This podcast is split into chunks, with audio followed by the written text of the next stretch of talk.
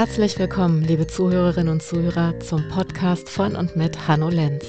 In diesem Podcast geht es um Medienkompetenz und unsere digitale Zukunft.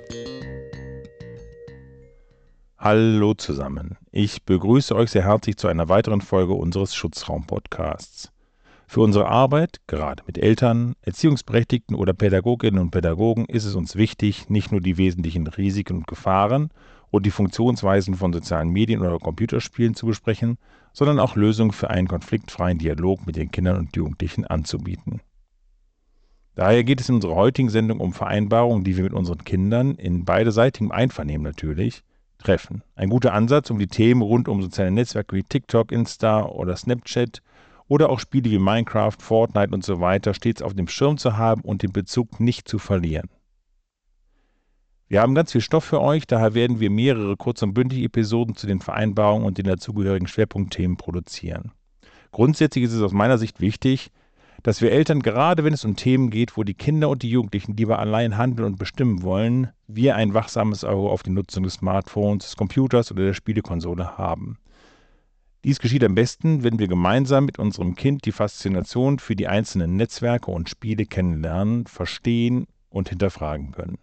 Das heißt auch, dass eine Kontrolle beispielsweise des Smartphones in Absprache mit dem Kind durchgeführt wird. Dies sollte am besten direkt festgelegt werden, wenn das Kind sein erstes Smartphone bekommt und das vielleicht sogar in einem Vertrag. Hierzu gibt es beispielsweise den Handynutzungsvertrag, den ihr euch aus dem Internet herunterladen könnt in dem alle wesentlichen Themen gemeinsam mit dem Kind festgelegt werden können. Hier geht es zum Beispiel um Mediennutzungszeiten, welche App genutzt werden dürfen, welche Funktionen bis zu einem bestimmten Alter vielleicht erst einmal deaktiviert werden sollten. Auch ein gemeinsames Schauen in Chatnachrichten oder das Erklären von Spielen sollte dort geregelt werden. Da wir Eltern aus meiner Sicht nicht in der Lage sind, alle neuen Technologien, Apps und Spiele so zu verstehen, wie unsere Kinder diese nutzen, schlage ich weitere Vereinbarungen auf einer Metaebene vor, die wir immer wieder mit unseren Kindern auffrischen können. Wir haben eine Vielzahl von Vereinbarungen, die wir empfehlen, mit den Kindern festzulegen. Fangen wir mit der ersten Vereinbarung an.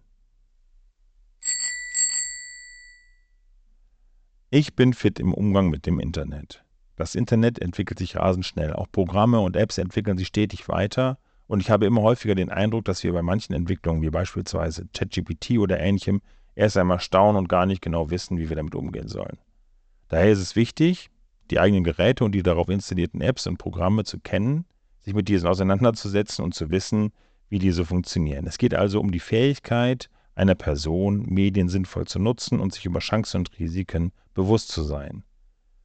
Daher macht es aus meiner Sicht immer Sinn, konkrete Fragestellungen zu erörtern, wie zum Beispiel, was ist cool am Internet? Was kann gefährlich sein und wie können wir uns vielleicht auch präventiv schützen? Das Internet ist aus unserem Alltag nicht mehr wegzudenken daher ist eine reflektierte Nutzung immer sehr hilfreich. Nutzt auch anschließend die Zeit, um Funktionen einer App, die ihr häufig gebraucht, kennenzulernen und überprüft auch mal eure Einstellungen zur Privatsphäre und zum Datenschutz. Weiterhin empfiehlt es sich, die gerade erwähnten Fragen mit den Kindern zu besprechen, um zu sehen, wie weit das Kind schon über die Funktionsweise des Internets Bescheid weiß und wofür es sich interessiert. Zusätzlich sollte immer mal gefragt werden, wo denn Gefahren lauern können. Ein Beispiel, Du möchtest gern WhatsApp nutzen. Was findest du cool an der App und was könnte störend oder problematisch sein? Cool ist natürlich, dass man mit seinen Freunden und der Familie chatten und auch Bilder austauschen kann. Problematisch könnte sein, dass das Smartphone ständig signalisiert, sei es durch Töne oder dass der Bildschirm angeht, wenn eine neue Nachricht angekommen ist und man dadurch aus seiner Konzentration gerissen wird, da das Verlangen, mal eben nachzuschauen, wer dort geschrieben hat, stets sehr groß sein kann. Ein weiteres Problem könnte auch ein unfreundlicher Umgang in einzelnen Chatgruppen sein. Hier gilt es dann anzusetzen und das zu hinterfragen und was man daran ändern kann bzw. wie wir uns verhalten sollten. Das zielt auch genau auf die zweite Vereinbarung ab. Im Internet bin ich freundlich. Ich behandle andere Menschen so, wie ich auch behandelt werden will. Das ist ein Leitsatz, der uns dabei unterstützt, freundlicher im normalen Leben wie auch im Netz zu sein – denn auch wenn ein beleidigender Post als Scherz gemeint war, kann es bei der Person, bei der die Nachricht landet, anders ankommen. Hier hilft es, dass ihr mit den Kindern übt und hinterfragt, sich in die Lage der anderen Person zu versetzen und nachzuvollziehen, was diese wohl denken könnte, wenn sie diese Nachricht liest. Das hat natürlich auch etwas mit Werten zu tun, wie Respekt, Freundlichkeit, Vertrauen und so weiter. Daher empfehle ich auch, eure Werte, die euch zu Hause wichtig sind, immer mal wieder zum Thema zu machen und zu diskutieren. Quasi einen eigenen familieninternen Wertekompass zu bauen. Und diese Werte und auch die Vereinbarungen, die vielleicht dahinter stehen, würde ich immer wieder ansprechen, damit die Wichtigkeit sichtbarer wird. Das passt zur dritten Vereinbarung. Ich mobbe niemanden. Jedes dritte Kind zwischen der fünften und neunten Klasse wird in dieser Zeit mindestens einmal schwer über das Internet gemobbt, zum Beispiel über soziale Netzwerke oder Spiele, eventuell auch von mehreren Personen und das über einen längeren Zeitraum. Wie wir gerade schon mal besprochen hatten, jemanden übers Internet zu beleidigen, ist schnell passiert. Ein gemeinsamer Satz oder ein beleidigendes Wort im Netz sind mit wenigen Klicks unterwegs zur Zielperson. Diese Schnelligkeit und fehlende Nähe auch machen es nicht einfach, empathisch zu sein und nachzuempfinden, wie sich eine Person auf der anderen Seite des Bildschirms fühlt. Wenn wir uns eine solche Nachricht nochmal durch den Kopf gehen lassen, stellen wir vermutlich fest, dass auch wir nicht beleidigt werden wollen. Ein bisschen konkreter zur Erklärung, was fällt eigentlich alles unter Cybermobbing? Unter Cybermobbing fällt zum Beispiel gegenseitiges Provozieren und Beschimpfung oder wiederholte Beleidigungen, Verleumdung, also Schlechtreden oder Gerüchte verbreiten, Bloßstellen und Betrügerei, sozialer Ausschluss. Zum Beispiel haben wir das häufiger in WhatsApp-Chats, wo eben nur bestimmte Leute eines Teams oder einer Klasse drin sind und manche einfach ausgeschlossen werden. Dann auch Auftreten unter falschem Namen, Online-Veröffentlichung entwürdigender Fotos und auch fortwährende Belästigung oder Androhung von körperlicher Gewalt. Das sind harte Themen. Wir sollten uns bewusst sein, dass strafrechtliche Konsequenzen für Täterinnen und Täter möglich sind und auch Beleidigung und Cybermobbing für Betroffene ernste Folgen haben können. Sollten eure Kinder von Cybermobbing betroffen sein oder eine Person kennen, die es ist, so gibt es zahlreiche Hilfsangebote, wie zum Beispiel UPort. Das ist eine gemeinnützige Organisation von jungen Leuten und hört euch mal unseren ersten Podcast an. Dort geht es um Cybermobbing im Konkreten im Interview mit Lasse Sörensen von UPort. Dann gibt es noch Jugend.support oder auch die Nummer gegen Kummer, die euch zuhören und unterstützend zur Seite stehen.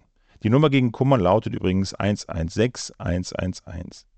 Wir sollten uns darum bemühen, unser Verhalten regelmäßig zu reflektieren und einen freundlichen und respektvollen Umgang miteinander zu fördern. Kommen wir damit zur Vereinbarung Nummer 4. Ich weiß immer, wo ich online bin und ich weiß Bescheid, was mit meinen Daten passieren kann. Wie verhaltet ihr euch, wenn ihr eine App heruntergeladen und installiert habt? Lest ihr die allgemeinen Geschäfts- und Nutzungsbedingungen gründlich durch? Stellen wir Kindern diese Frage, antworten diese, hm, ich gehe schnell ans Ende der Seite und drücke einfach mal auf Akzeptieren. Vielleicht fühlt ihr euch gerade ertappt. Keine Sorge, die meisten Anwenderinnen und Anwender lesen sich diese juristischen Texte kaum durch oder überfliegen sie nur. Die meisten Apps und Webseiten sind in diesem Sinne kostenlos, als dass wir kein Geld für die Nutzung zahlen. Dennoch zahlen wir stattdessen mit unseren Daten. Deshalb ist es von Vorteil, sich mit den AGB von den Anbietern, insbesondere WhatsApp, Instagram, TikTok, BeReal und so weiter, auseinanderzusetzen und sich bewusst zu machen, welche persönlichen Daten eingesehen und gespeichert werden. Da es eine Vielzahl von Anbietern gibt, lohnt es sich bei jedem Besuch eines Programms kurz innezuhalten und zu überlegen, welche Regeln gelten gerade und manche Anbieter achten mal mehr und mal weniger auf Datenschutzrichtlinien. Weiterhin steht in vielen AGB, gerade bei diesen sozialen Medien, dass alle Fotos, die durch die Nutzerinnen und Nutzer hochgeladen werden, uneingeschränkt genutzt werden dürfen. Also rein theoretisch könnte irgendwann mal ein Foto von mir, das ich mal gepostet über WhatsApp verschickt habe, zu Werbezwecken verwendet werden. Versucht die Inhalte der allgemeinen Geschäftsbedingungen zu verstehen und sprecht mit euren Kindern darüber. Über AGB zu sprechen kann trocken und sehr abstrakt sein. Falls ihr wissen möchtet, welche Daten bei WhatsApp, Instagram, TikTok und so weiter gespeichert werden, können wir unsere Instagram-Reihe zu sozialen Medien empfehlen. Schaut da einfach mal rein. Es wird aber bestimmt auch eine separate Podcast-Folge dazu geben. Kommen wir zur nächsten Vereinbarung. Mein Passwort ist geheim. Kinder und Jugendliche wachsen mit einer breiten Ausstattung an Medien auf. In nahezu allen Haushalten, in denen 6- bis 19-Jährige leben, gibt es Smartphones, Computer, Laptops, Spielekonsolen und Fernsehgeräte. Und die meisten dieser Geräte, also ganz besonders Smartphones, Laptops und Computer, sollten mit einem Passwort versehen sein, um die darauf enthaltenen Inhalte vor anderen Personen zu schützen. Dabei sollten die Passwörter komplex sein, mindestens 10 bis 12 Zeichen lang sein, sowie Groß- und Kleinbuchstaben, Zahlen und Sonderzeichen beinhalten. Wer darf das Passwort kennen? Da die Inhalte auf eurem Gerät persönlich sind, sollte auch nur ihr selbst das Passwort kennen, denn es schützt eure Privatsphäre. Die Frage ist nun, solltet ihr als Eltern oder erziehungsberechtigte Personen das Passwort eurer Kinder kennen? Auch wenn es schwerfallen mag, gilt es loszulassen, denn das Passwort ist geheim und soll es auch bleiben. Das hat ganz viel mit Verantwortung und Vertrauen zu tun. Dennoch empfehlen wir, dass ihr mit euren Kindern eine Vereinbarung trefft, dass ihr gelegentlich gemeinsam schaut, ob alles in Ordnung ist auf dem Smartphone. So wird die Privatsphäre nicht verletzt und das Vertrauen bleibt bestehen. Für den Notfall kann ich empfehlen, der hoffentlich nie eintritt, könnt ihr auch vereinbaren, dass euer Kind das Passwort aufschreibt und in einen Briefumschlag legt, zuklebt, der dann nur geöffnet werden darf, wenn es etwas Schlimmes passiert ist und ihr direkten Zugriff auf das Smartphone braucht. So, das waren die ersten allgemeinen Vereinbarungen, die ihr mit euren Kindern besprechen solltet. In unserer nächsten Kurz- und Bündig-Folge geht es dann um viele weitere wichtige Vereinbarungen zum Thema Social Media. Aus meiner Sicht extrem wichtig, weil es dort eben um Vereinbarungen geht, wie zum Beispiel, ich achte darauf, welche Bilder ich poste oder ich treffe mich nicht mit Leuten, die ich übers Internet kennenlerne oder wenn ich ein soziales Netzwerk installiere, stelle ich zuerst alle Einstellungen zur Privatsphäre ein. Danach gibt es dann noch weitere Vereinbarungen um das ganze Thema Online-Gaming. Alle Vereinbarungen könnt ihr mit euren Kindern auch erspielen. Unser abgemacht Spiel hilft dabei, alle wichtigen Vereinbarungen mit den Kindern zu erspielen und zu diskutieren. Das Spiel könnt ihr auf unserer Webseite erwerben. Ihr findet die Infos dazu in den Show Notes oder auf unserer Website. Schön, dass ihr zugehört habt. Wir freuen uns immer für eine positive Bewertung unseres Podcasts. Das freut uns und motiviert uns sehr, euch mit weiteren wichtigen Themen auf diesem Kanal zu versorgen. Ich bedanke mich ganz herzlich bei euch und freue mich, wenn ihr bald wieder zuhört. Bis bald, euer Hanno.